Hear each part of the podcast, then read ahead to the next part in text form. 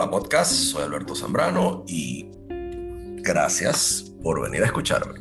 Feliz inicio de semana a todos mis mecenas en Patreon, porque gracias a tu mecenazgo yo mejoro mis contenidos y ustedes obtienen recompensas a cambio en esa plataforma, como poder escuchar primero los episodios de mi podcast en exclusiva, contactarme por mensajes directos y otras cosas chéveres que tengo por ahí. Patreon.com barra Alberto Sembrano. Quiero aprovechar de darle un cordial saludo a nuevos seguidores y escuchas desde España, Bolivia y Argentina. Si eres un nuevo radio escucha o seguidor desde Apple Podcast, déjame un review y un comentario ya que eso me ayuda bastante. De igual manera, si me dejas un comentario, un like o cualquier interacción en mis redes sociales, en Twitter y en TikTok, te voy a mandar un cordial agradecimiento de saludo en mi próxima transmisión. Este podcast llega a ustedes gracias a Anchor FM, la plataforma gratuita de Spotify que pone mi, voz en el Internet, distribuye mi podcast a las grandes plataformas como Apple Podcast, Google Podcast, Spotify y Breaker. Me monetiza el programa sin tener un mínimo de escuchas y es muy sencilla de emplear, ya que si sabes grabar una nota de voz y enviar un mensaje de texto, sabrás usar Anchor FM.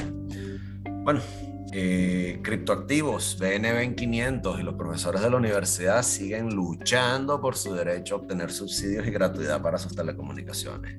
Mientras tanto, la gente cool como tú y yo también estamos en Binance haciendo platicana, escondiéndonos de esa inflación generada por la malvada banca central que nos arrebató el derecho a tener oro y piedras preciosas como valor de reserva y nos obligan a transar con dinero fiduciario cual papeles de monopolio. Huye a la inflación con Binance. En la descripción de este audio conseguirás un enlace para suscribirte a Binance y obtener hasta 40% de comisiones por concepto de transferencias en criptoactivos.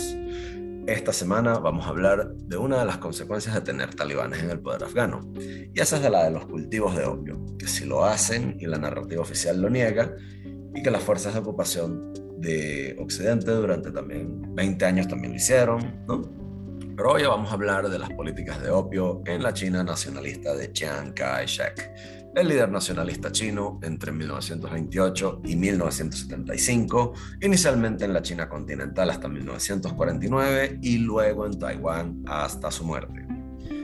Miren, ningún sistema político es analizable sin hacer referencia a sus fuentes de poder ya que estas son las que generan la energía del motor de las acciones de las sociedades que las élites gobiernan.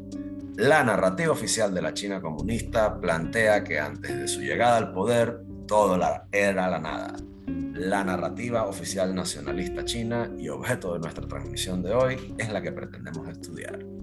Verás, mucho antes de que la política china fuera lo que es hoy en día, proyectando su influencia en sitios como la NBA, los juegos, la moda y la cultura pop, en ese país siempre existieron grupos que, competían entre sí dentro de una burocracia estatal.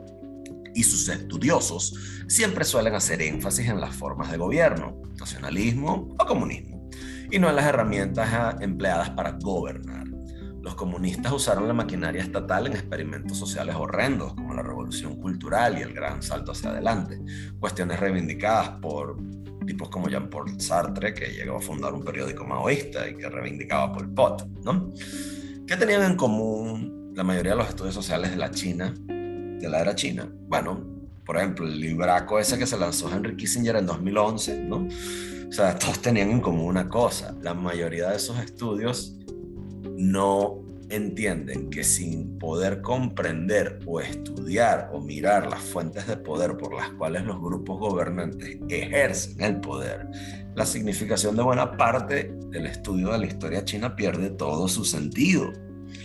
Y es aquí como el opio siempre fue clave como parte de esas fuentes de poder en el periodo republicano.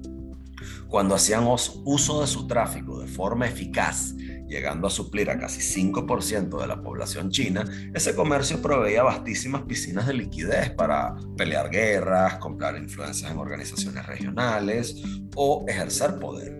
Y al manipular el tráfico, los líderes chinos podían castigar a sus enemigos y extender su influencia política y económica a lo largo y ancho del territorio chino. ¿no? Entonces, a mayor centralización del tráfico, mayor centralización del poder político nacional. El opio se impuso en la tela social de la sabiduría política y económica de China desde los campesinos, pasando por los caudillos locales, hasta las élites, lo que los nacionalistas llamaron la supresión del bandidazgo y las, y las políticas internas del Partido Kuomintang nacionalista, así como la lucha interna dentro, dentro de los estamentos militares. Entonces, fíjense, siempre vamos a notar que las burocracias locales y nacionales durante el periodo nacionalista eran tan dependientes del tráfico que erradicar el tráfico implicaría revuelta social indeseable en un país cuyo concepto de estabilidad siempre depende de la amenaza del poder de un grupo sobre otro. A Chiang Kai-shek, pese a la narrativa oficial de sus partidistas y de sus detractores, no le importó ni el tráfico ni la desunión que le traía China, ya que llegó al poder en circunstancias peculiares. Fíjense, el uso del opio antecede a la historia escrita. Los seres humanos saben desde el periodo neolítico que el consumo del néctar de la dormidera tenía propiedades analgésicas potentes. Los griegos la bautizaron opium. La primera referencia a los opiáceos viene de Teofrasto en el siglo III a.C. Los egipcios fueron los primeros en cultivar la amapola masivamente y la comercializaron por todo el Mediterráneo. Luego Alejandro Magno introdujo el cultivo a Asia e India, terrenos fértiles para ello. Homero se refiere a ella en la Odisea, ese libraco inmenso que te hacían leer en bachillerato, y decía lo siguiente en la Ilíada. En un bol en el que su vino era mezclado, ella había introducido una droga que tenía el poder de quitar el dolor y erradicar todos los malos y dolorosos recuerdos. Nadie que se tomara ese vino con aquel líquido disuelto en él podría emitir una sencilla lágrima ese día, porque los ponía tan serenos que ni lamentarían la muerte de sus padres. Con el tiempo, las propiedades psicoactivas de las semillas de la amapola fueron estudiadas y se lograron concentrar, identificar y hasta recrear de forma artificial gracias a la química moderna. La sensación que producen los opiáceos es una de estar, de estar envuelto en una nube de seda. El, vocablo anglosajón para describirla es haze.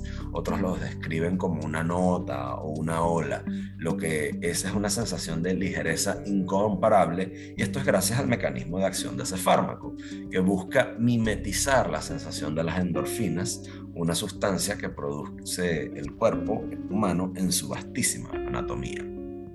Para el siglo XIX, el laudano y la morfina estaban en los anaqueles de las farmacias para su uso médico. La East India Trading Company montó gigantescas fábricas de opio donde amasaban esferas de la sustancia del, de opio, esferas de opio, ¿no? del tamaño de unas balas de cañón gigantes y en algún punto de 1839 el opio era el producto más comercializado sobre la faz de la Tierra preocupado por cómo llegó un problema de salud pública tan terrible a su territorio, el gobierno chino nombró a un inquisidor que decomisó todo el opio y lo echó a la mar, despertando la ira de los traficantes británicos cuyas empresas presionarían a la corona para que se llevaran a soldados europeos a pelear una cruenta guerra con unos chinos al otro lado del mundo, mientras a lo largo y ancho de Europa, Asia Central y África del Norte, comenzaron a emerger antros de opio y las consecuencias que deja, las consecuencias sociales que deja el abuso y la adicción. Chiang fue pragmático a la hora de forjar alianzas con caudillos provincianos y gángsters urbanos que ejercían protección para sus intereses concernientes al tráfico de opio. El mismo Chiang aprendió que el potencial que esto tenía y lo empleó para financiar guerras contra japoneses, comunistas y caudillos rivales al movilizarse, al centralizar el tráfico bajo su control personal, bajo el velo de la supresión, lo que sería una política antidrogas para eliminar a su competencia, él buscaba extender el control de su régimen. Y como resultado, un resultado infeliz fue el legado de, adictos de opio que hubo durante el periodo nacionalista, la corrupción y la política gangsteril y delincuencial con la cual había que hacer eh, política si se quería entrar dentro del juego de la administración del poder en la China de aquel entonces. Entonces, fíjense una cosa. ¿Dónde me quedé? Ah, entonces, ¿qué pretendemos hacer investigar la forma en la cual estos políticos de derecha y algunos criminales colaboraron en explotar el tráfico como una palanca, ¿ok? Para apalancarse y meterse en su propia posición, ¿ok? Y, adentrarse en su propia posición, solidificar, cimentar sus posiciones a costa, de reformas sociales, ¿ok? Si desenmarañamos las políticas del opio de la China republicana, vamos a encontrarnos cómo y por qué los chinos comunistas heredaron ese tráfico. Entonces, fíjense, las, las, amapolas crecieron en la antigua China, ¿okay? Y el país siempre, ese país siempre se enfrentó a problemas graves de narcóticos solo al final del siglo XVIII, cuando, como les dije, los mercaderes británicos empezaron a inundar la China con opio procedente de la India. Siguiendo la, la guerra del opio, los occidentales tomaron o, eh, sí, la ventaja de su supremacía para expander, expander el enormemente eh, lucrativo mercado del opio en la, en China. Entonces, para 1880 se estima que cerca de unos 7 a 8 millones de kilos de opio eran de, opio extranjero se consumían en China. Eso es bastante. Y con el tiempo, la producción local china llegó a, tener cerca de 27 millones de kilos ¿ok? para 1900 una cantidad bastante eh, grande que hacía lucir a los mercados competitivos muy pequeños. Entonces, muy pronto el producto chino del opio empezó a entrar en los mercados internacionales. Conforme a China revertía la marea, Gran Bretaña, los Estados Unidos y otros poderes occidentales promovieron la supresión del opio, del, tráfico del opio en China. ¿okay? Buscaron proponer el bloqueo del tráfico, eh, un parado, un alto al tráfico. Entonces en 1906 el gobierno chino lanza una campaña de, para poner un, recorte en el consumo del opio que eh, causó grandes revueltas. ¿Por qué? Porque, bueno, cerca de un tercio de la población fumaba opio ocasionalmente. Gran Bretaña acordó en 1908 ponerle una pausa a la importación del opio procedente de la India y lo hizo en 1913. ¿okay? Y cierto número de convenciones internacionales de narcóticos reforzaron la opinión contra una supresión gradual, eh, pero total, del uso de narcóticos. A pesar de la turbulencia política de la China de la época posterior a la dinastía Qing, Qing eh, el país estaba al borde de la erradicación de las amapolas en 1917 y casi inmediatamente los caudillos provinciales de las provincias más rurales de China reintrodujeron el consumo de amapola, el cultivo de amapola para eh, lucrarse. Entonces, ¿qué hizo el gobierno de Pekín? Bueno, trató de sacar torpemente ciertas licencias para permitir el cultivo de la amapola buscando la imposición de tributos, trataron de ponerle impuestos a la amapola. Y el resultado fue un masivo contrabando de morfina que reemplazó desde el Japón que reemplazó el tráfico occidental. Y de la noche a la mañana los, los, esfuerzos antidroga de la los primeros antidroga de China fueron nulificados el ministro británico de el embajador de, el ministro británico en Beijing, ¿no? es el equivalente al embajador de la época, ¿okay? reportó en el año 21, que, del año 1921, que la recrudescencia del cultivo del opio en China era una cuestión sumamente preocupante, ¿okay? porque el, hombre pasó por eh, plantíos en Hunan, eh, se dio cuenta de cómo el gobernador de Kansu eh, logró comprar a oficiales, en, mercaderes y, comerciantes con opio, también lo notó en Xi'an, en Shenxi, en Sichuan, ¿no? Logró ver cómo el tráfico del opio en las provincias chinas tenía una gran preponderancia pese a la prohibición a los esfuerzos internacionales para prohibirlo. Para 1923, de acuerdo a ciertos eh, estimados de la época, China producía cerca de 15 millones de kilos de opio al año, comparado al millón de al millón 800 que producía la India, ¿ok? o al el, los, tres, los escasos 2 o 3 millones de kilos que se producían en Medio Oriente y en la Asia Central. ¿no? El uso renovado del cultivo de opio ¿okay? Les resultó a los gobernantes en un caos político y una gran oportunidad de hacer grandes cantidades de dinero. El colapso del gobierno nacional de China fomentó el ascenso de los jefes de guerra de las provincias y esos generales financiaban a sus ejércitos por medio de impuestos a, los cultivos en, esas zonas rurales que obligaban a los campesinos a cultivar eh, plantíos de amapola. ¿okay? Entonces, ¿qué ocurría? Que así como los cultivaban comida, ¿okay? a, otros elementos del agro, el de la amapola era el más rentable y por eso fomentaron eso. Entonces las provincias fronterizas como Yunnan y Sichuan cultivaban opio de forma masiva porque su independencia del gobierno central eh, les era de gran valor en el tráfico de opio y su transporte eh, y, lo que implicaba el costo, de, costo de sacarlo de la India, digo, de China. Eh, el éxito del Kuomintang en la segunda mitad de la serie de éxitos y victorias que tuvo el Kuomintang en la segunda mitad de 1920 aumentó las posibilidades de, poner un fin a las divisiones políticas de China y con ello la supresión del, opio. Pero los nacionalistas, al igual que los caudillos, eran pragmáticos sobre las finanzas militares. En 1923, el, el régimen de Cantón de Sun Yat-sen ¿okay? Eh, puso precedentes al licenciar, eh, al darle licencias para antros de opio y burdeles.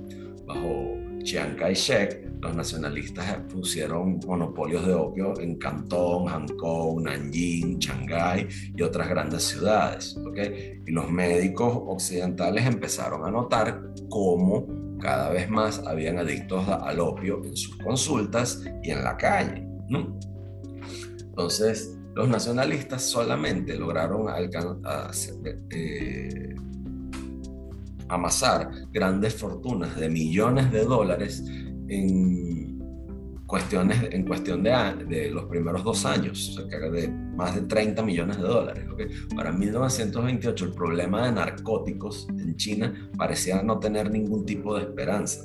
La Cámara de Comercio de Kuaichao adoptó al opio como un valor oficial estándar y una moneda de cambio. En Yunnan, 90% de los hombres adultos fumaban opio y muchos bebés nacían adictos al opio teniendo, habiendo adquirido el hábito estando en, en el útero de, de, sus mamás. Una cosa terrible. Entonces, ¿qué pasaba? Que solo en Hankou había un sistema de eh, impuestos para garantizar la pureza del opio que les eh, reportaba una, cerca de 3 millones de dólares chinos en, en, ganancias. ¿okay? La mitad iba para Nanjing y la otra, y 30% iba para el gobierno de Hubei y los líderes militaristas, los, militares cobraban el 20% de esa renta, de, de, la renta de, eso, de esos impuestos. ¿no? El monopolio del Kuomintang eh, y sus, sus tramas realmente eran muy antagonistas con los intelectuales chinos y los intelectuales occidentales que apoyaban lo que el régimen de Nanjing buscaba. ¿no? Chiang era un hombre que era pragmático ante los narcos, ante los capos y sus exigencias. Entonces, también era pragmático con lo que le pedían los occidentales. Entonces, prohibió la venta, la posesión, transporte y exportación de los opiáceos. El 20 de agosto de 1928 organizó el Comité de Supresión Nacional del Opio, a cargo del doctor eh, Heng Liu, que era su ministro de Salud Pública, para asegurarse que las nuevas leyes contra el opio se cumplieran. a principios de noviembre, Chiang Kai-shek le dice al comité que el gobierno nacional no va a intentar obtener un solo centavo de que un solo centavo producto de la venta de, opio o, de los impuestos al opio. ¿okay? Y sería importante mencionar, dice Chiang Kai-shek, que no deberíamos encontrar al, al, los impuestos al opio como una de nuestras principales fuentes de ingreso para nuestro gobierno. La, el esfuerzo de prohibición no era para nada efectivo, ya que para 1929 Hubei, Shanxi y Guangxi reportan cerca de 17 millones de dólares chinos en ingresos, producto de la renta de la prohibición del opio, así lo reportaban.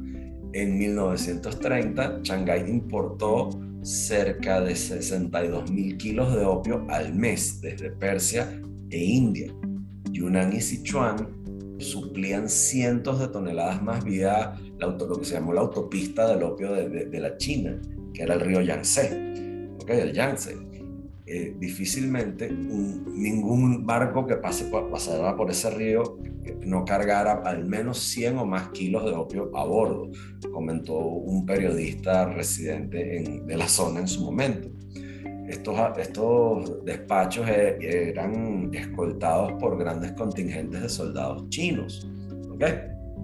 En un incidente muy notorio, la policía de Shanghái y las fuerzas de las provincias pelearon con, por el control menor de cerca de unas 20.000 onzas de opio traídas por un barco de vapor.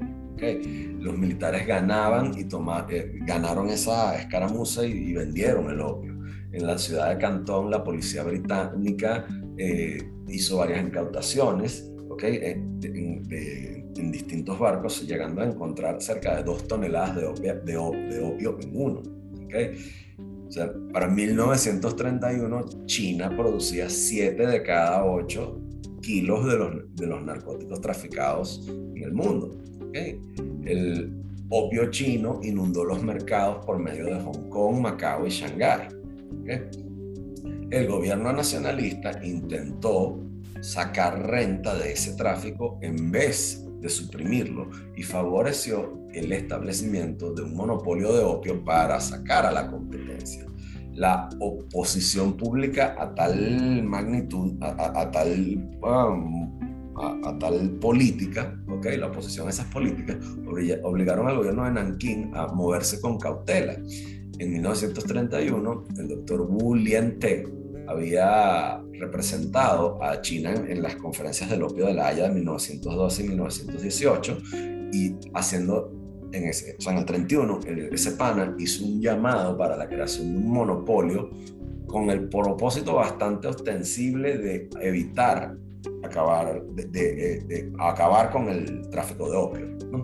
Detrás de este, o sea, de, este intento se pusieron el ministro de Finanzas Sung, eh, después eh, Heng Liu, el jefe, del, el jefe del, Comité de Supresión de, del Opio, o sea, la, Oficina Antidrogas de la China de la época. ¿okay? Todos apoyaron, todos los ministros apoyaron eso, incluso Li, Chu, Li Chi-hung, ¿okay? uno de los antiguos jefes del monopolio de, del opio en Hong Kong. ¿no? Nanjing eh, hizo, mandó expertos a a, Formosa y a Hong Kong para estudiar cómo podría darse lugar una, un sistema de centralización del monopolio del ¿no? Y el gobierno montó un monopolio en el año 31, pero lo abandonó con prisa luego de que la prensa se los comió vivos, ¿no? Los aliados del ministro de Economía y de Finanzas ¿okay? incluían un número de occidentales que eran muy vinculados a la Fundación Rockefeller, el grupo petrolero que buscaba y presionar, buscaba presionar la centralización del tráfico. En junio, el 18 de junio del 32, el régimen de Nanjing ordena a todas las provincias que prohibir, que se prohibiera la venta y cultivo de opio. El embajador americano Nelson Johnson llamó la movida patética, patéticamente ingenua y un poco ridícula y sin duda ¿ok? Este, mandó y dijo, decía que sin duda eso debería ah, llamarle la atención a, las comisiones en la Liga de Naciones. También el gobierno chino esperaba distraer a sus críticos junto, justo antes de que el ministro de, Finanzas hiciera el anuncio de que iban a adoptar un, monopolio nacional de opiáceos, pero el cual esperaría hacer más de 100 millones de dólares chinos en ingresos. Pero de nuevo la prensa denunció al régimen de Nanjing como corrupto y como que esto era simplemente una pantalla para disfrazarse ante la comunidad internacional. El 27 de junio de 1932, Wang Jingwei, que era el presidente del Yuan legislativo, se une a lo que, o sea, el del presidente de la oposición, el el, presidente de la oposición se une, en el Parlamento se une a la, idea de montar un monopolio estatal, ¿no? Y lo hizo junto con las influencias occidentales, como la de H.G. W. Woodhead, quien probablemente reflejando el sentimiento de los negocios de la comunidad de negocios británica, de, la, de, los comercios británicos, decía que tal monopolio podría resolverle la crisis financiera a China. ¿okay? Este, preparándose para el monopolio, el gobierno montó una serie de galpones ¿okay? para guardar vastísimas cantidades de opio. Crearon una oficina especial de impuestos al opio. ¿okay? y no crearon eh, agentes antidrogas. en estos galpones, quienes administraban la, el monopolio del opio no era la agencia antidrogas, era la Oficina Especial de Impuestos. En Hankou, que era el punto, el punto foco de este nuevo monopolio naciente, Chiang Kai-shek rescindió sus órdenes previas de prohibir la venta de opio y cerca de 100 antros de opio, de opio reabrieron sus puertas sujetos a, a ser pechados, o sea, que tenían que pagarle impuestos a los militares nacionalistas. Cuando a TV Song lo ponen de nuevo como ministro de Finanzas en el 33, él puso a la Oficina Especial de Impuestos de Hankou bajo la jurisdicción del cuartel general del generalísimo Chiang Kai-shek, como parte de un esfuerzo de Nanjing de centralizar la administración de, del opio en su país. En febrero del 33, el gobierno pasó el control de todos los sistemas de, y las operaciones antidrogas directamente a Chiang como presidente de la Comisión de Asuntos Militares. Y el generalísimo controlaba la policía fluvial que guardaba y resguardaba los, los despachos de opio del Yangtze. ¿okay? Y esto lo, logró subvertir los intentos de los militares regionales y de los caudillos de hacer eh, envíos independientes. O sea, Chiang se hizo y el gobierno le dio a Chiang toda la posibilidad de poder centralizar todo lo que tenía que ver desde el punto de vista desde de cadena de distribución. Vea, si veíamos al, al narcotráfico de la época como una industria, el gobierno chino de Chiang Kai-shek lo que hizo fue hacerse con la cadena de distribución. Pero ahí no le bastó. Chiang Kai-shek luego hizo movidas contra las 48 casas de lo que llamaban las 48 casas, que eran 48 compañías de, intermediarios de productores de opio que estaban en Hubei. ellos trabajaban por medio de un lugarteniente de Chiang Kai-shek que se llamaba Li Su-cheng quien, se montó la, eh, a, a Hankou, como un galpón enorme para, eh, o, sea, para, guardar el opio que, estaba llegando. ¿no? Entonces, ¿qué pasaba? ¿Qué pasó? Que eh, Chiang planeó monopolizar la recolección del opio y luego expedir, licencias a, a, vendedores e intermediarios. ¿okay? Y ese intercambio ¿okay? Traería, eh, traería mucha, mucho más renta que antes, ¿ok? Porque ahora el gobierno tomaba una buena tajada de, ese, de, esas ganancias, ¿ok? Y aunque Nanjing siempre defendió esta trama como un primer paso para la supresión, el lugarteniente de Chiang Kai-shek Lee admitió que el montar los galpones no solamente no afecta de forma negativa el tráfico del opio, sino que lo facilita y que puede y que el gobierno puede comprar más galpones y construir más galpones. ¿okay? Los, mercaderes independientes del opio al principio no les gustó la idea, pero para el primero de, mayo ese monopolio ya estaba en pleno funcionamiento. ¿okay? Xin Ming Bao reporta desde Hankook que ese mes todos los mercaderes de opio se beneficiaron por el uso de los galpones y de la renta que generaba el pago de ese, tipo de impuestos, ¿ok? Ya que no podían movilizar un mayor volumen, ¿ok? Ahora el general Chiang Kai-shek, lo que hizo después el general Chiang Kai-shek, nombró a su lugarteniente Lee para que fuera el gerente general de los galpones y le dio instrucciones de montar eh, otras sucursales en Yishan, en Shaxi, en Lo, Laohengwo, en Yuyang, en Anjing, en Wuhu, en Wuhan y en otros, en, otros lados. ¿no? Este, este monopolio súper efectivo y súper eficaz. Monopolio súper efectivo, súper eficaz, no fue, no, no, estuvo exento de críticas, ¿ok? Cerca de 100 chinos en Hubei firmaron una carta contra el general de de Chiang, el general que Chiang Kai-shek había puesto ahí, que se llamaba Chen Si-teng, que era el director de, la Oficina de, Salud Pública, ¿ok?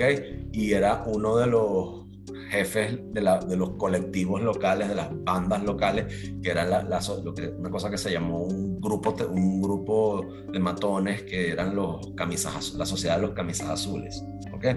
Estos, eh, ¿Qué hicieron esos 100 chinos? Le pidieron a, a estos traficantes que dejaran eh, el tráfico del opio que se pusieran a, a poner en efecto las leyes antidrogas. ¿okay? Pero eso no fue lo que ocurrió. ¿okay? Eh, diarios como el Dagong Bao de Tianjin, al enterarse de los esfuerzos de Nanjing para extender el monopolio hacia el área de, Pekín y Tianjin, exigieron saber qué, cuáles eran las políticas que hacían con respecto a la destrucción de la raza china. Eh, los editoriales en la prensa eran terribles.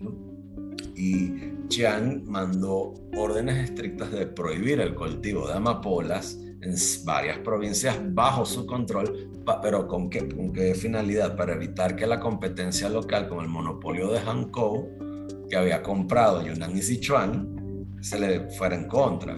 Pero lo que, o sea, esto solo hizo que extendiera más aún el monopolio.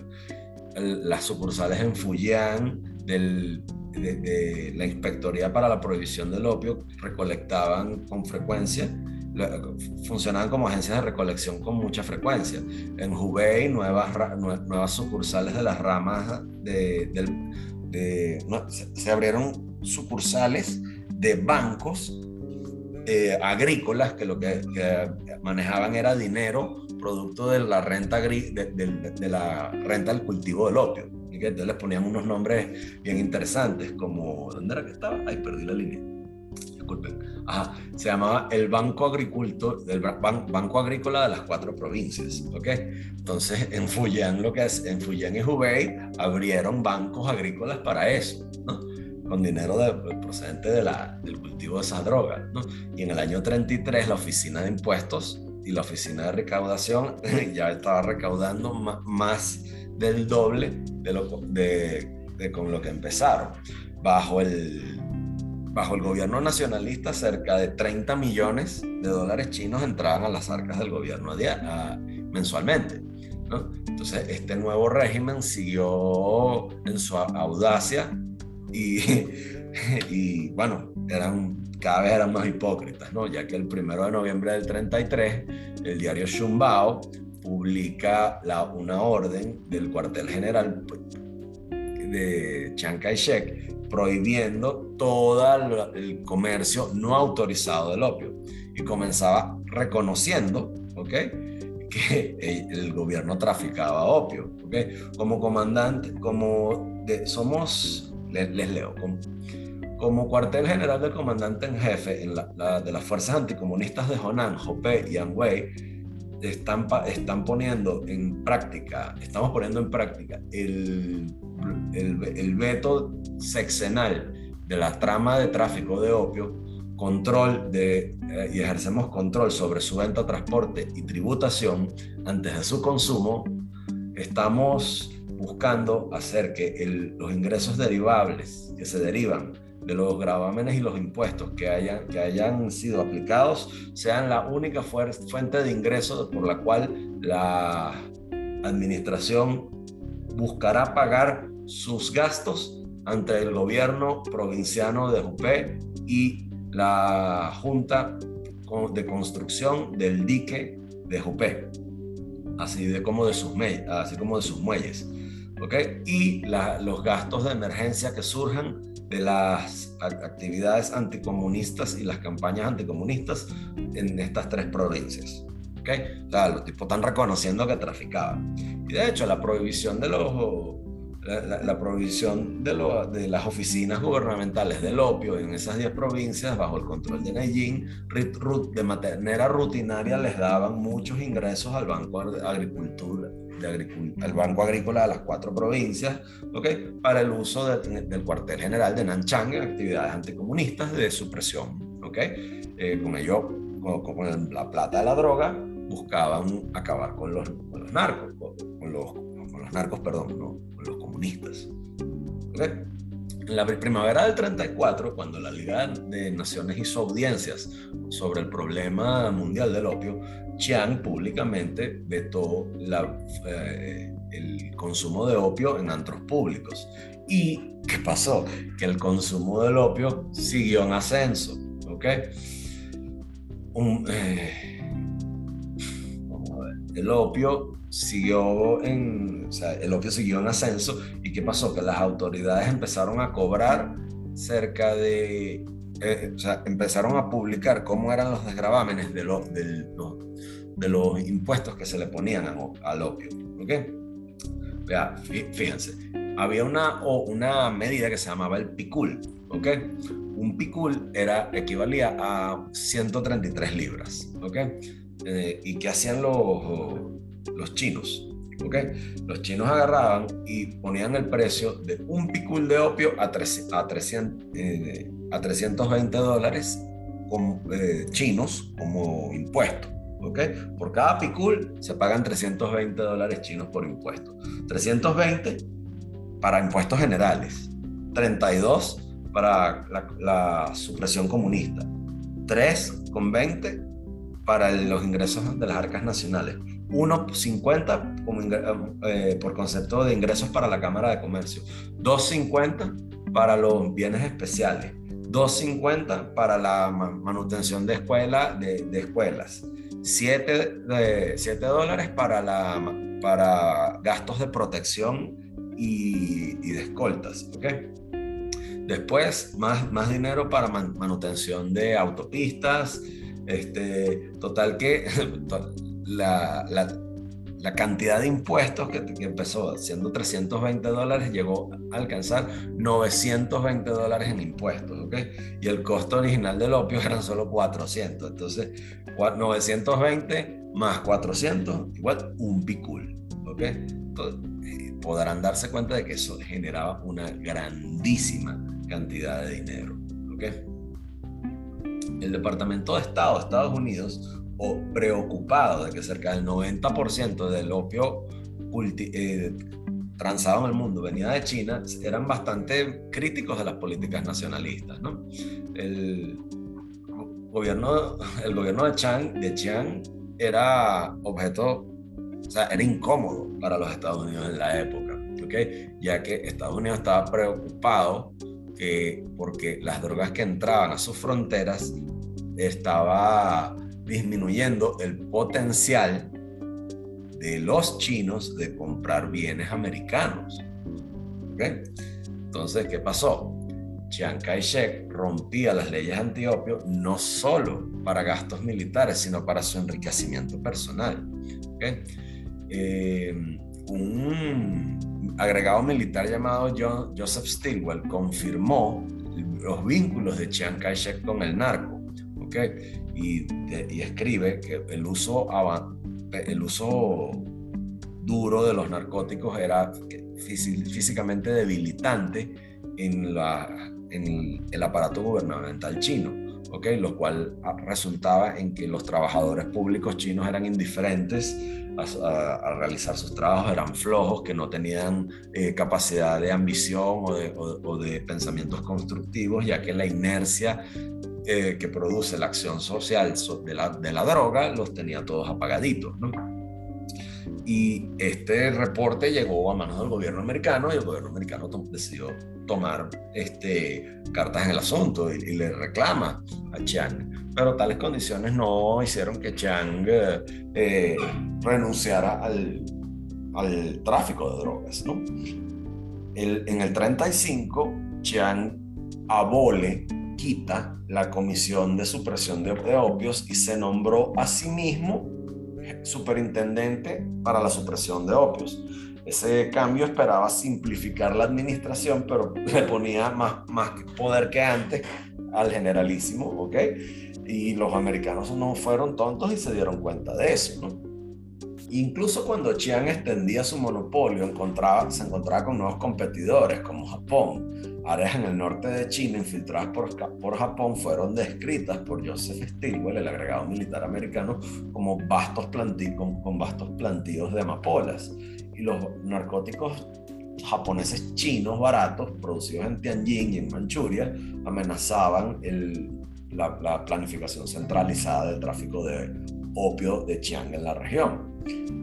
Eh, para octubre de 1935, Chiang mandó emisarios a Tianjin para eh, buscar unificar el tráfico y a finales del 35, cuando el gobierno anunció que el tráfico clandestino sería suprimido por medio de un impuesto sobre todas las importaciones y al obligar el acaparamiento de opio en galpones eh, estatales, ¿okay? la agencia del monopolio local eh, buscó, se, se, reveló y Chiang tuvo que detener a 50 oficiales eh, bajo el velo de supresión de la, de los impuestos, de, la recaudación de impuestos, ¿no? de la eliminación de la recaudación de impuestos. Eh, luego, en, el 36, forman la, Inspectoría de Supresión del Opio de Beiping Tianjin. ¿okay? y eso no fue otro, sino otro, otra gran cantidad de, de, dinero, mal, dinero mal administrado, porque esa agencia antidrogas lo que hacía era recolectar y vender drogas. Fíjense,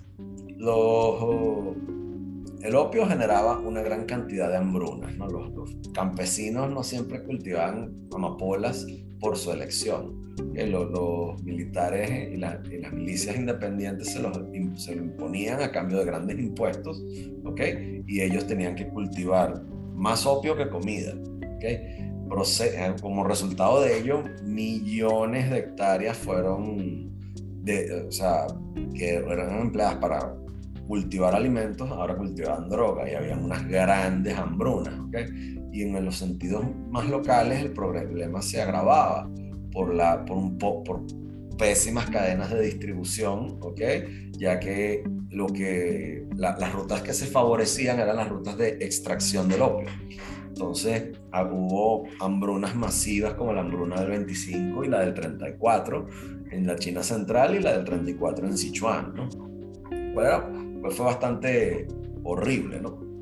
Eh, el embajador americano notó que los nacionalistas compartían el botín por, en las cuestiones de transporte y los, la, cobran, la cobranza de impuestos al aliviar al gobierno central de cualquier gasto administrativo que enfrentaría si se daban cuenta de que los, los consejos políticos de gobierno de las zonas locales fueran incapaces de encontrar otras fuentes de ingresos. Entonces dense cuenta cómo le era tan difícil a los caudillos chinos y al gobierno chino poder renunciar a, tal, eh, a, tales ingresos. Las maniobras de Chiang Kai-shek para monopolizar el tráfico de narcóticos en China eran resultado directo de su sueño de unificar y controlar a China bajo su poder personal. ¿okay? para unificar el país él necesitaba financiar, financiar a, las operaciones militares contra los comunistas y contra los caudillos que le quitaban influencia sobre la base, de, eh, o sea, que le quitaban influencia sobre, sobre sus oponentes. Entonces, el opio era la clave. Si Chiang centralizaba el tráfico del opio en Hankou, eh, suprimía el, cultivo ilícito del opio en las provincias eh, circundantes, su posición política y militar se, se, mejoraba tremendamente. Entonces, eso fue lo que Chiang puso, en práctica y lo quiso probar en su nueva lucha en el, suro, en el suroeste de China contra, los caudillos, la, luego de la expedición del norte de 1926 y 1928. Para 1929, Chiang dominaba la mayoría de las provincias del, aguas abajo del Yangtze pero las otras regiones estaban fuera de, su poder, ¿no? Entonces sus generales, Li Songren y Bai Chongqi, ejercían el poder en, en Hubei y Hunan, mientras que Li Jishen controlaba Guangdong. Cuando esos generales ejercían su independencia de Nanjing, en 1929, el, el tercer congreso del Kuomintang pidió la supresión total de esas actividades y ordenó castigos contra Wuhan en una expedición. Las economías del sureste, de las provincias del sureste, dependían severamente del opio. Yunnan y Guizhou eran productores, Guangxi y Guangdong, y Guangdong eran consumidores y despachadores. Solamente Yunnan sacaba cerca de 100 millones de taeles de, opio al año, tanto así que tenía que importar arroz de la Indochina francesa. 40% de los adultos de Yunnan eran eh, adictos. ¿okay? El gobierno provincial del 31 tuvo el 35% de sus ingresos era producto de la venta de opio.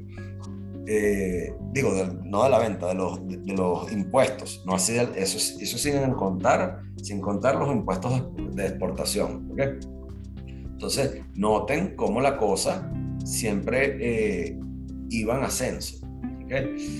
El opio de, Yuan, de Yunnan tuvo, tenía cuatro grandes rutas. Al norte, por el Sichuan, al, norte a Sichuan para, transportar por el Yangtze, a través de Guizhou y Jiangxi y de Guangxi a Guangdong y por medio del puerto de Haiphong en Tonkin hacia las costas de China. ¿okay? Yunnan era famosa por sus caravanas de opio enormes. ¿okay? Eh, hubo un reporte en febrero de 1930 de un convoy de 2.350 mulas, 230 caballos y 365 soldados que fueron de Yunnan a cruzar hacia Guangxi.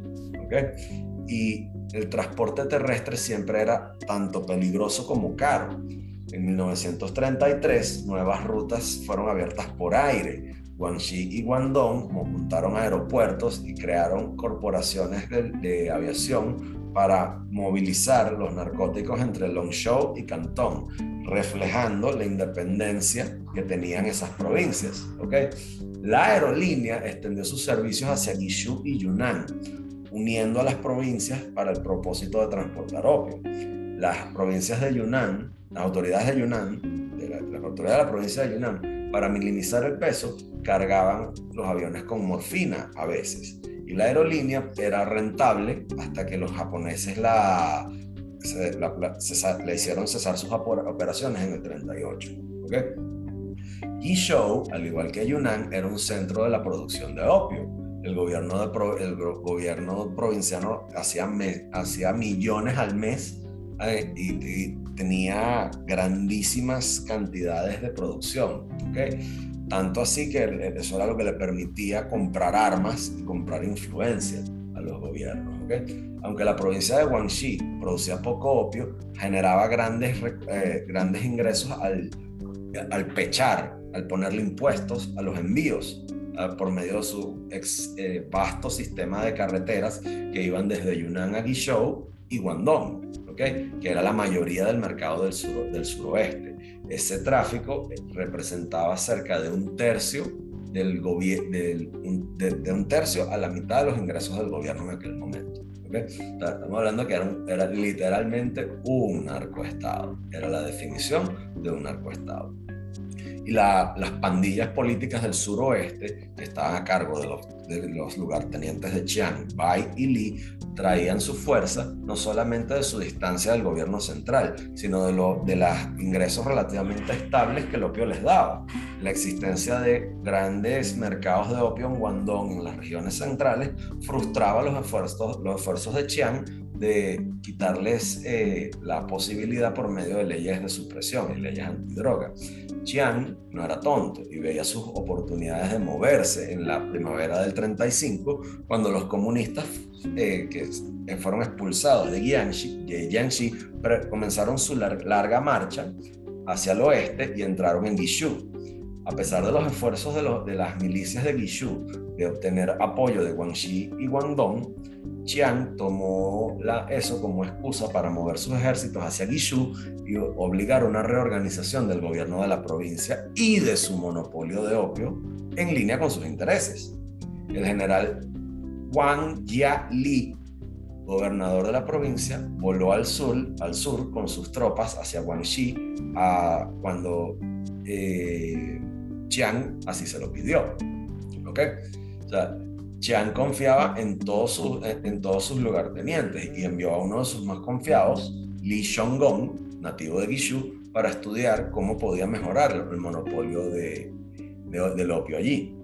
Luego de que los ejércitos de Chiang conquistaran Guizhou, Li se volvió comisionado de finanzas para manejar los ingresos del opio.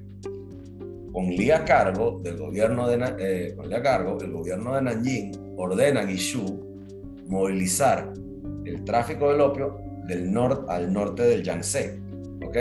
Para ser eh, despachado por el monopolio de Hankou en vez de, del de Guangxi. Y también presionó a Yunnan a que hiciera lo mismo eh, para hacer que el, la ciudad de Cantón y la región de Cantón fuera más estable, ¿ok?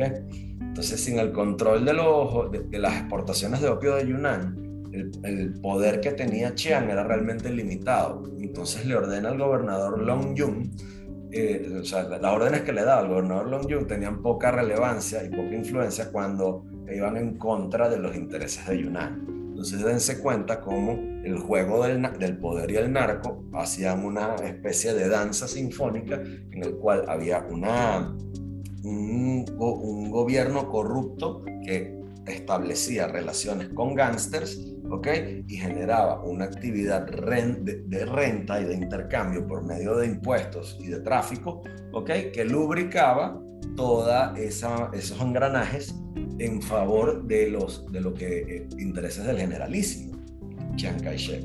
El generalísimo Chiang Kai-shek intentó ah, convencer a Yunnan entrar en una alianza, en alianza al proveer rutas de transporte lucrativas y mercados para el opio. Y en abril del 35, mientras, eh, mientras los ejércitos de Chiang ocupaban Guizhou, el gobierno de Nanjing comenzó un, programa de construcción de autopistas, ¿ok? No solo para usarlas contra los comunistas, sino que para poder facilitar la un sistema de autopistas que fueran de Guiyang a Sichuan, de Yunnan a Hunan, ¿ok? Para poder facilitar la movilización del opio. Entonces, ¿qué pasaba? Que la heroína china dominaba los, los mercados americanos que explicaban, todo esto explicaba la preocupación con la cual los oficiales americanos en el Departamento de Estado y la Oficina de Narcóticos mantenían eh, la lupa puesta sobre los chinos.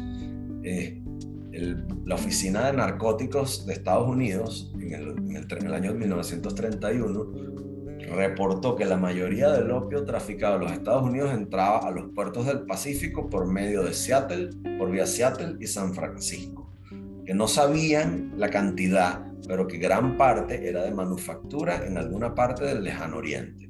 ¿okay? El tráfico era imposible de detener en palabras de los agentes antidrogas americanos porque el contrabando de opio en los Estados Unidos se lleva a gran escala por grandes eh, pandillas con muy altísima, con una altísima capacidad financiera. En, 30, en el año 33, las incautaciones de opio los Estados Unidos duplicaron las del 32, gracias a la recrudescencia del, del contrabando y, del consumo.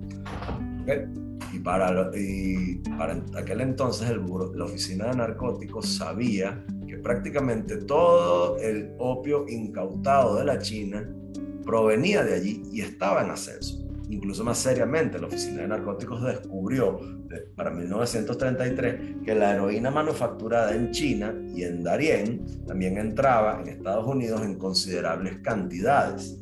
Para 1935, la mayoría de la, de la heroína traficada en Estados Unidos procedía de, laboratorios en Shanghái y Tianjin. Okay. Harry Anslinger, el jefe de la oficina antidrogas reportó en el 34 que la heroína, la cantidad de, heroína china que, producían habían aumentado tremendamente. Entonces, fíjense, incluso como los Estados Unidos eh, tenían que lidiar con este tráfico internacional, China insistía ante la Liga de Naciones que su problema de drogas resultaba del tráfico externo, o sea, del tráfico extranjero hacia China cuando en realidad ellos eran los productores.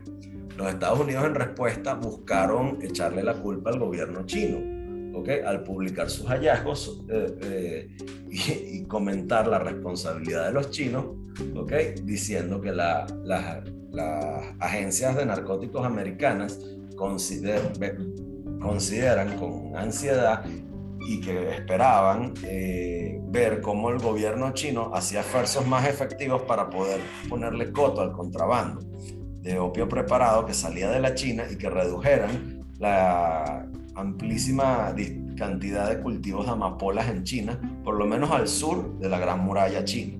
¿okay? En privado, los diplomáticos americanos le decían a los chinos que el gobierno estaba muy preocupado por el aumento de tráfico de opio preparado desde China a Estados Unidos y que grandes cantidades de derivados y manufacturados del opio deberían estar en China disponibles en lugar de estar eh, yendo para Estados Unidos, o sea, que mandaran el opio para otro lado. ¿no? Pero cuando la situación solo se empeoró, ni, ni el gobierno chino, que se lucraba del opio, ni los japoneses, que lo que fabricaban heroína en el norte de China estaban dispuestos a suprimir los narcóticos simplemente para complacer a Estados Unidos. Una sola incautación en el 36 les, eh, fue de 54, 54 eh, libras de heroína de un pasajero de, China en una, que tenía una maleta procedente de Hong Kong. ¿okay? La droga había sido refinada en Tianjin, probablemente en, por concesión japonesa, y empacada en Shanghái oficiales de aduana ese año también descubrieron enormes cantidades de píldoras rojas chinas, que eran mezclas de morfina, estricnina y otras drogas, eh, eh, empaquetadas para consumo, en forma eh, para fumar. Aunque los precios en la calle se duplicaron luego de la epidemia de la guerra japonesa, chino-japonesa, los oficiales de narcóticos reportaron que la heroína continúa siendo traída a Estados Unidos de Tianjin vía Shanghái, Marsella y Cherbourg. Algunos de los, de los, algo del opio traficado incluso tenía el sello oficial de la Oficina Nacional Antidrogas China.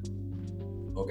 Entonces, frecuentemente los oficiales nacionalistas personalmente traficaban narcóticos. Muchos, ¿ok? Con credencial diplomática hacían viajes oficiales a los Estados Unidos en el año 30 para ostensiblemente inspeccionar los avances en la industria naviera, minera, eh, financiera, el servicio postal y de aviación de los Estados Unidos para obtener información de cómo emplear esas nuevas tecnologías y aplicarlas hacia el tráfico. Ya que los chinos eran muy abiertos a hacer negocios, más de un chino con pasaporte diplomático se llevaba en la maleta una, una panela de droga, ¿ok? Eh, un chino llamado Chang Xiaolo tenía un pasaporte diplomático y visitó Europa y, y Estados Unidos a principios de los 30 como jefe de la misión industrial de China y en sus valijas diplomáticas siempre llevaba drogas. ¿okay? Entre los peores eh, indiciados de utilizar credenciales y oficinas consulares chinas en norte, China, en, en Norte y Suramérica tenían eh, vínculos imposibles de negar con traficantes en China y explotaban sus contactos en las comunidades locales de los países donde estaban apostados para formar carteles y redes secretas para el tráfico. ¿okay? Juan Chao Chin ¿okay? Eh, solo pudo evitar una, una, condena de cargos de narcóticos finales de del año 30 cuando tuvo que reconocer de que él era miembro del comité central de, del Comintán y presidente del primer banco comercial de, de Taiwán. Con China, por supuesto, el tráfico, los carteles internacionales del tráfico cultivaban, dentro de China, los carteles internacionales del tráfico cultivaban relaciones con los eh, oficiales del gobierno. Muchos eran oficiales del gobierno. Wong Sui el, jefe, de los, el capo de la droga cantonés, okay, en Shanghái, vendía cerca de 400 mil dólares americanos de opio al año a sus contactos, a sus contactos en Estados Unidos, eh, principalmente en Nueva York y San Francisco. Recibía sus, uh, uh, su, mercancía de, una persona llamada Tong Hai Ong, Tommy Tong, okay, el superintendente de aduana marítima de Shanghái que era dueño, ¿ok? De grandes galpones y, le debía enormes deudas de, apuestas a Wong, ¿ok? Y se las decidió pagar en opio, ¿ok? Eh, el, ministro, el, ministro de Finanzas chino también, ¿ok? Entonces, fíjense, 15 años después de esto, los oficiales americanos sospecharon que el National City Bank, que tenía eh, eh, enlaces ¿okay? con el mafioso, el, contable mafioso de, de, los italianos Meyer Lansky ¿okay? y otras instituciones bancarias tenían exposición legitimación de capitales y, tranza de droga. ¿no? Entonces, fíjense, uno de los más grandes eh, circuitos de tráfico de, droga occidental de la época estaba eh, orquestado desde Shanghái, ¿ok? Por Judah e Isaac Ezra. Edward Ezra, su hermano, era el jefe de la, de los, de la, organización combinada de, de, comercio de opio de Shanghái, ¿ok? Una organización de traficantes de opio occidentales, ¿ok? Y era este pana trabajaba para el gobierno en 1915. Los hermanos, la operación de los hermanos Ezra llegó a la luz cuando alguien secuestró uno de sus, eh, uno de sus despachos desde Turquía y la gente se enteró. Su caída siguió una serie de arrestos vinculados a droga en, abril del 33, lo cual llevó a los agentes de, de antidroga de Estados Unidos a arrestar ayuda Ezra, que había llegado en San Francisco unos meses antes para hacer negocios con una fábrica de refinación y, procesamiento en el lejano oriente. Los policías arrestaron Ayuda y a su hermano a finales de mayo, ¿ok? Y descubrieron un galpón entero repleto hasta el techo de drogas que posiblemente valía 50 millones, ¿ok? Sentenciado a 12 años de prisión y una multa de 12 mil dólares. Ambos fueron liberados en el año 40. Yuda luego regresaría al Japón ocupado por China, ¿ok? Ese caso eh, llamó la atención, ¿ok? Eh, de nuevo en el año 47, cuando trabajadores que renovaban un edificio encontraron, eh, o sea, cuando trabajadores que están renovando un edificio que era, que era posesión de, de Ezra hace hacía 15 años, encontraron un alijo gigantesco escondido en el, en el techo. ¿okay? Luego, en 1954, el Buró de Narcóticos acusó ayuda de aplicar, de, aplicar, de, de, proveer ¿okay? grandes cantidades de narcóticos a ciertos circuitos de tráfico, de traficantes, ciertas bandas de traficantes en Hong Kong el colaborador y la, la, conexión en China de los hermanos Ezra era un colaborador llamado Ye Chin Ho, ¿ok? También le decían Yi, Yi Pao, o Paul Ajip, ¿ok? Y era un... Eh, este pana tenía una, un negocio fachada, ¿ok? Que llamaban la compañía de té de Dalón, ¿ok? Y era... Em, también tenían una empresa farmacéutica llamada la United Drug Company, que le daba narcóticos a diestra y siniestra. ¿ok? Entonces, ¿qué ocurría? Bueno, que los esfuerzos de supresión nunca fueron, pues, nunca fueron efectivos. Y eso no era sorpresa, ¿ok? una banda de crimen organizado en, Estados Unidos también tenía eh, cualquier banda de crimen organizado en Estados Unidos tenía que tener una conexión en China, cualquier banda respetable. Arnold Rothstein, quizás el, primer mafioso del primer, eh, notorio del, siglo XX, ¿okay? fue probablemente el primer americano en, orquestar eh, una red de narcotráfico importante desde China hacia los Estados Unidos. Genio financiero y constante innovador, ¿ok? Rothstein sería el que arregló la Serie Mundial de 1919. Hizo, hizo enormes fortunas a partir de las apuestas ilegales, los préstamos, eh, préstamos eh, un prestamista usurero, el contrabando, la extorsión, prostitución, eh, infiltración corrupta de, sindicatos y venta de narcóticos. ¿okay? Rothstein lanzó las carreras de, de otros grandes mafiosos como Charles Lucky Luciano y Louis Lepke Buchalter. ¿no? Y a principios de 1925, Rothstein tenía una pequeña fortuna atada en sus operaciones internacionales de narcóticos. Usaba buena parte de la ventaja de la red de contactos criminales que desarrolló en Europa mientras estaba buscando subvertir la prohibición de alcohol en Estados Unidos. En 1925, Arnold Rothstein envió a uno de sus agentes, Sid Stager, a China, Formosa y Hong Kong para hacer grandes compras de drogas para el mercado americano. Otro agente de Rothstein, George Ufner, hizo lo mismo en 1926. Y luego Ufner sería el intermediario de la procura de narcóticos para Lucky Luciano y Frank Costello. Luciano y Buchalter eh, se, hicieron cargo de las operaciones de narcóticos de, Rothstein en 1928, cuando fue asesinado por un rival. Por, para provisiones, Buchalter buscó al, al famoso eh, al, famoso cartel Heliopoulos, que operaba fuera de París, en las afueras de París. En 1928, Heliopoulos, un griego, viajó a China para estudiar cómo funcionaba el tráfico de drogas y aparentemente llegó, llegó de vuelta a Europa convencido ¿okay? de que se podía hacer una gran cantidad de dinero.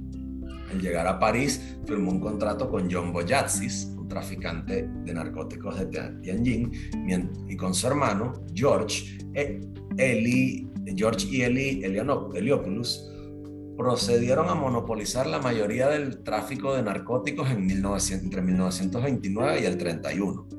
Su organización contrabandeaba literalmente toneladas de opio y morfina hacia Estados Unidos y el cuartel general en París tenía galpones repletos de miles de kilos de opio, heroína, morfina y cocaína.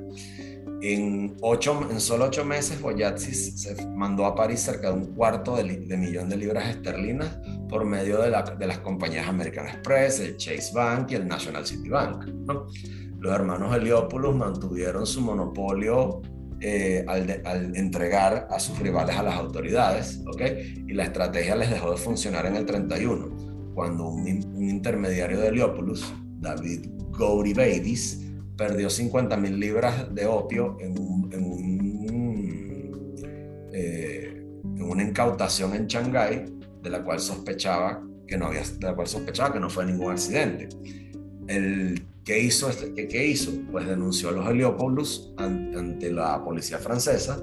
A Eli lo arrestan en el 32, un, poco, un par de meses después de que las autoridades americanas ah, capturaran a su socio, August Del Gracio, eh, del Gracio eh, fue condenado, los, hermanos de Leopoldo fueron hallados en un, eh, en una concha en Grecia, gracias a su ciudadanía, y fueron y luego huyeron a, intentaron huir al África del Norte y últimamente eh, los rastrearon en Estados Unidos durante la Segunda Guerra, donde ahí es donde los arrestan, ¿ok?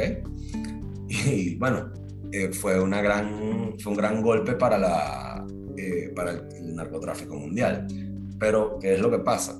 Que como toda guerra contra las drogas, eh, entre más pequeña es la organización, mejor, mejor funciona. ¿okay? La creencia de que este tipo de actividades pueden ser destruidas, ¿okay? de la misma manera en la que desmantelaríamos General Motors, ¿okay?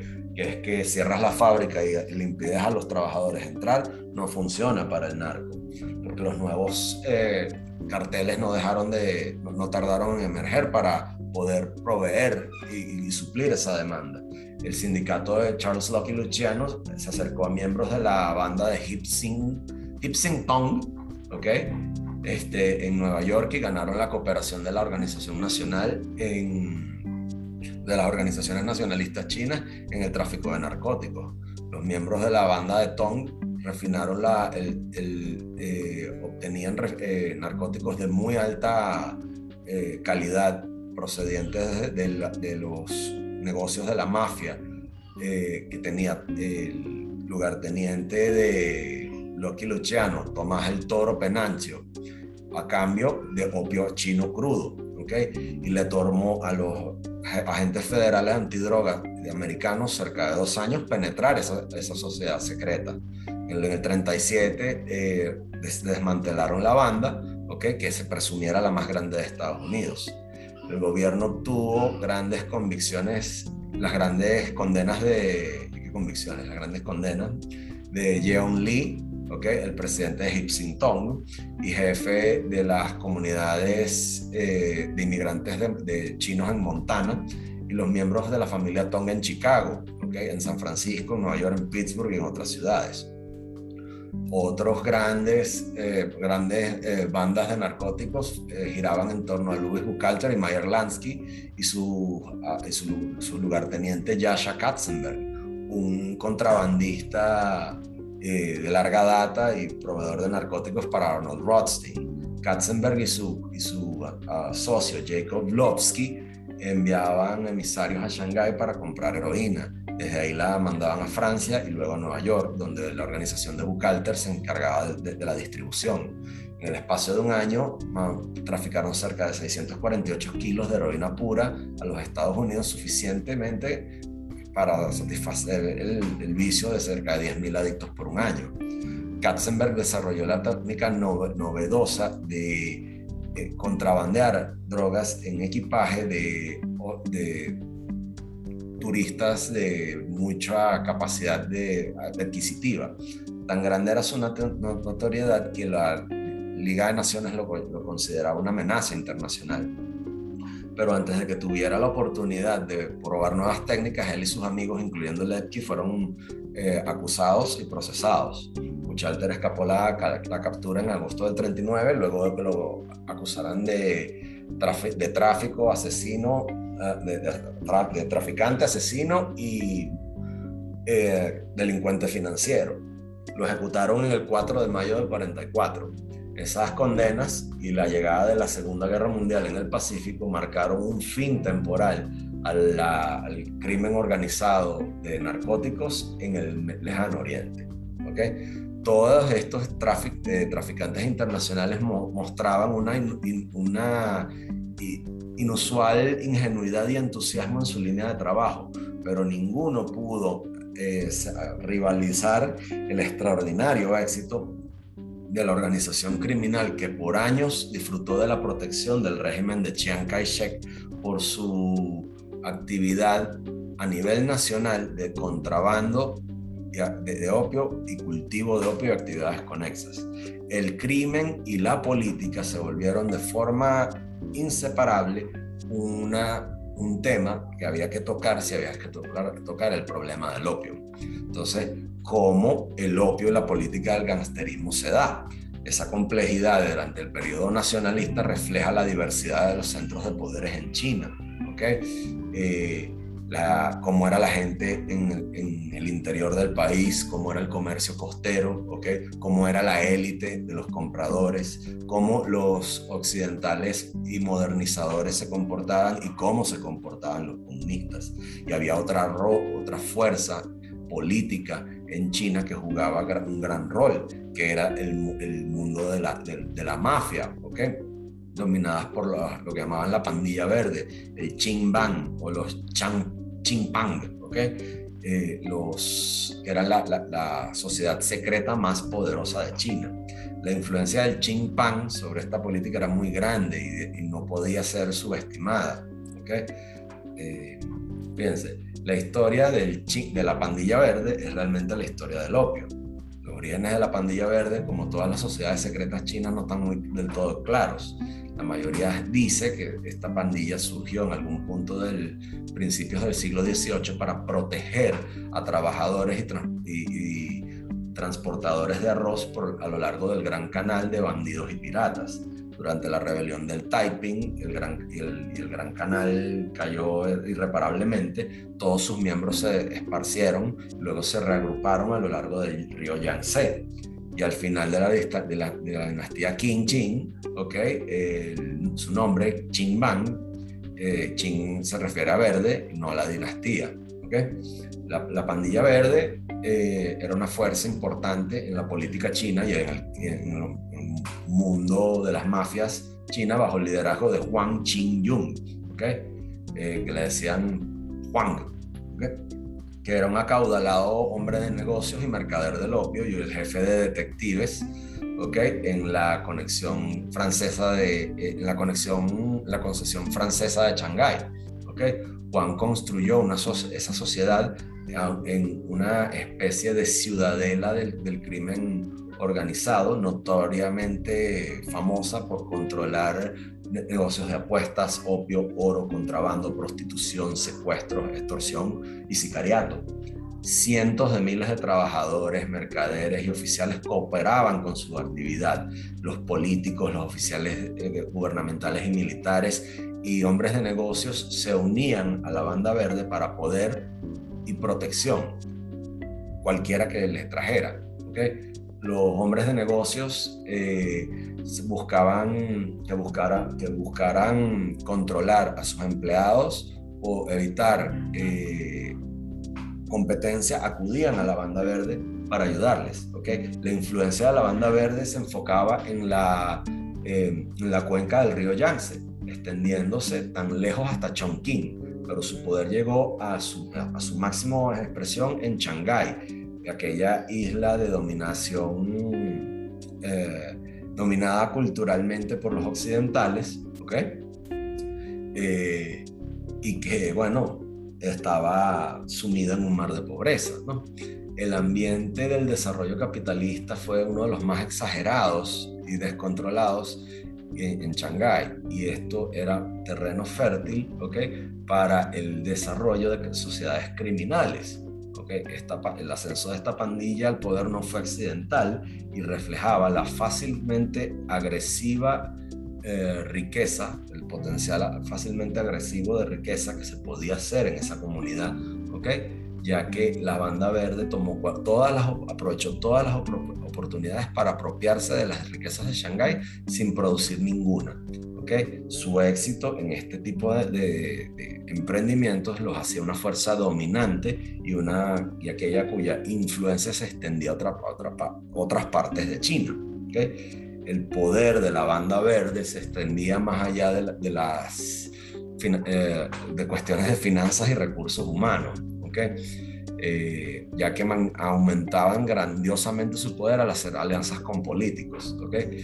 Las pandillas verdes entendían muy bien que los, los, que llevan adelante las reformas sociales y los comunistas atacarían a su poder, les expropiarían sus riquezas y crearían fuertes alternas de trabajo.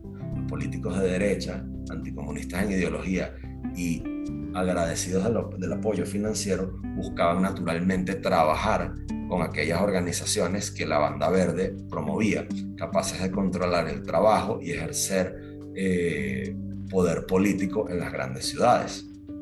A cambio de protección, ¿okay? la banda verde se unía con los políticos en destruir a los movimientos políticos de izquierda. Tales alianzas de crimen y política jugaron roles muy notables en los Estados Unidos, en Francia, en Japón y en la China republicana llegaron a su forma, a una de sus formas más exageradas.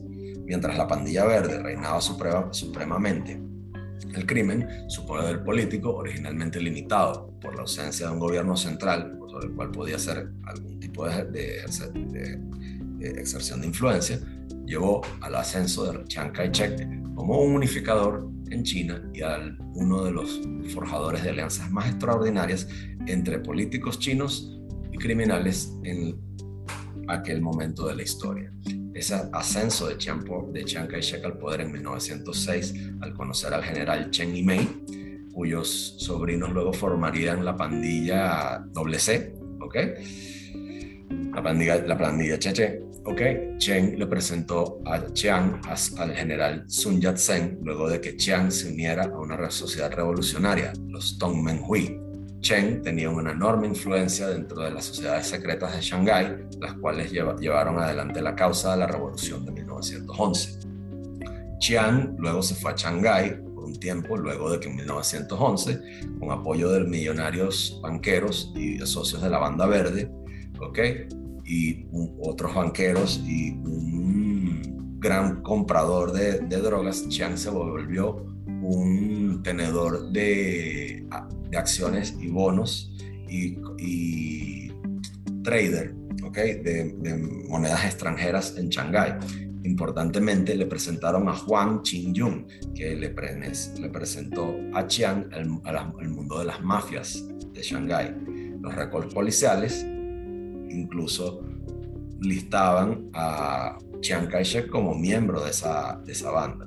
La alianza política entre Chiang y la Banda Verde se hizo muy crucial y significativa a mediados de los 20, cuando Chiang se hizo a cargo del Kuomintang luego de la muerte de Sun Yat-sen. Inmediatamente, la Banda Verde comenzó a ayudar al Kuomintang en búsqueda de aliados confiables y transporte y, proveer eh, logística para los emisarios de transporte al norte del Yangtze a los, a los territorios de los caudillos hacia Shanghái. En 1926, Juan Jing-chung viaja al, al, norte para uh, unirse con los nacionalistas y establecer contactos entre el Kuomintang y las élites comerciales de Shanghái. Juan le ofrecía a Chiang el apoyo formidable de su sociedad a cambio de la destrucción del comunismo y poner un fin a la competencia eh, en los negocios en China.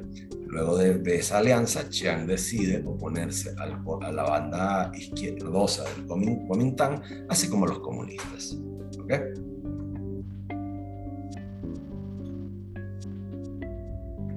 Conforme fue avanzando el tiempo, llegó la Segunda Guerra Mundial, el comercio del opio cambió drásticamente, ya que Chiang Kai-shek tuvo que llevar adelante una serie de concesiones ante los avances cada vez más notorios de los comunistas chinos liderados por Mao.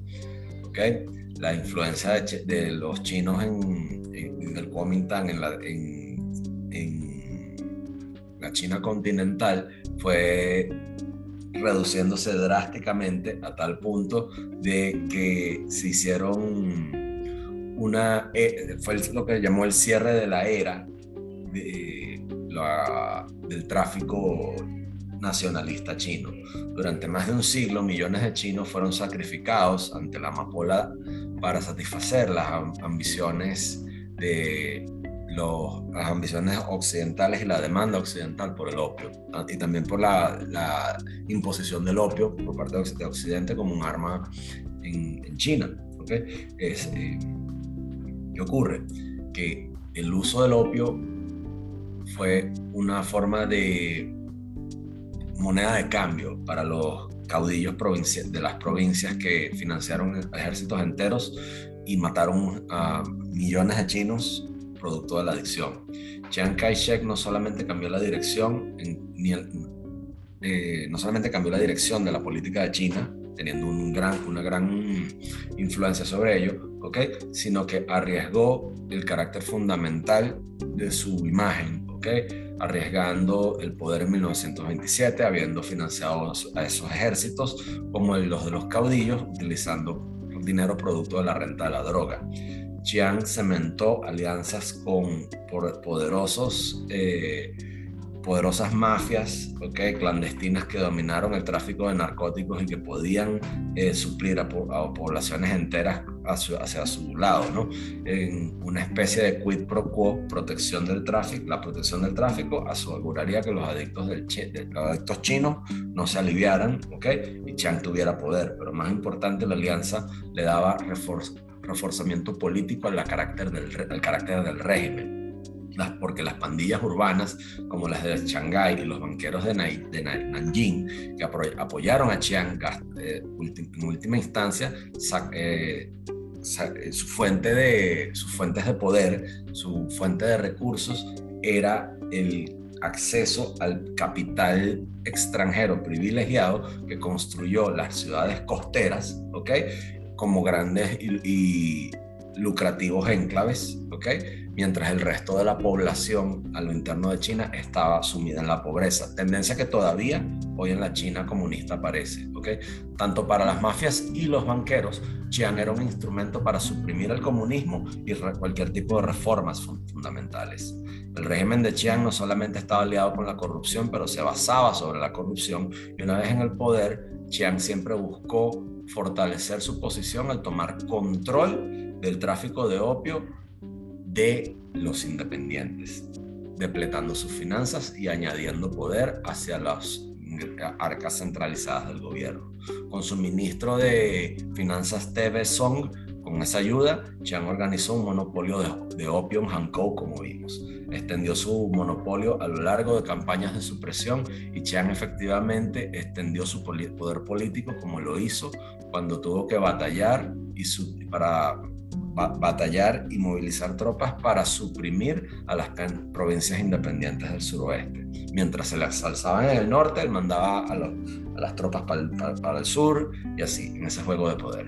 En última instancia, la, expansión del ejército japonés hacia Manchuria y la China del norte frustró los planes de Chiang, eh, haciéndolo dirigir a sus ejércitos de las campañas para suprimir a, comunistas y caudillos, ¿ok? Y al igual de, al igual de grave, los japoneses eh, introdujeron la poco la, la, la, fuente de competencia en el tráfico de narcóticos, ¿ok? La ocupación de Japón, de Shanghái, eh, por parte de Japón de Shanghái en el 37 fue fuente fiera para el control del gran mercado de opio en de esa ciudad, ¿ok? China y Japón, por medio de hombres como Du Yueshen y Dai Li, finalmente llegaron a un compromiso efectivo y lograron poner en cierto tipo de balance esto.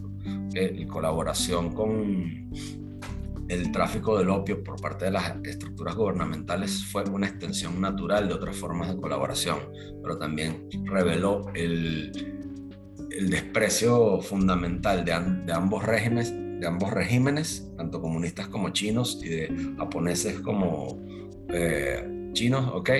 Por el pueblo chino, luego de 1949, cuando en uno de los muchos, una de muchas maneras, en el 49 la revolución china significó una nueva etapa en la historia de esto. Este podcast fue largo, ya con esto concluyo, pero quiero que sepan y quiero que se lleven que el comercio del opio chino es algo que viene desde hace mucho tiempo. Esto no es nuevo y nos permite entender, cierto modo, por qué los gobiernos se comportan así. Este estudio dependió, o sea, el, estudio de, de, estos fenómenos y esto, para poder elaborar este podcast, tuve que leer muchos reportes de inteligencia que estaban ampliamente difundidos en, las hojas FOIA, ¿ok? del, tanto del, Departamento de Estado como mucha eh, otra literatura en, de revistas indexadas, ¿no? Quiero darle las gracias por haberme escuchado y bueno, nos vemos en la próxima ya que en el próximo podcast también va a ser sobre el opio. No va a ser tan largo, pero te voy a explicar cómo llegó el opio y cómo se generó la epidemia de opio en Estados Unidos, eh, la moderna. no esta del siglo pasado. Soy Alberto Zambrano, este fue mi podcast y gracias por escucharme. Hasta la próxima.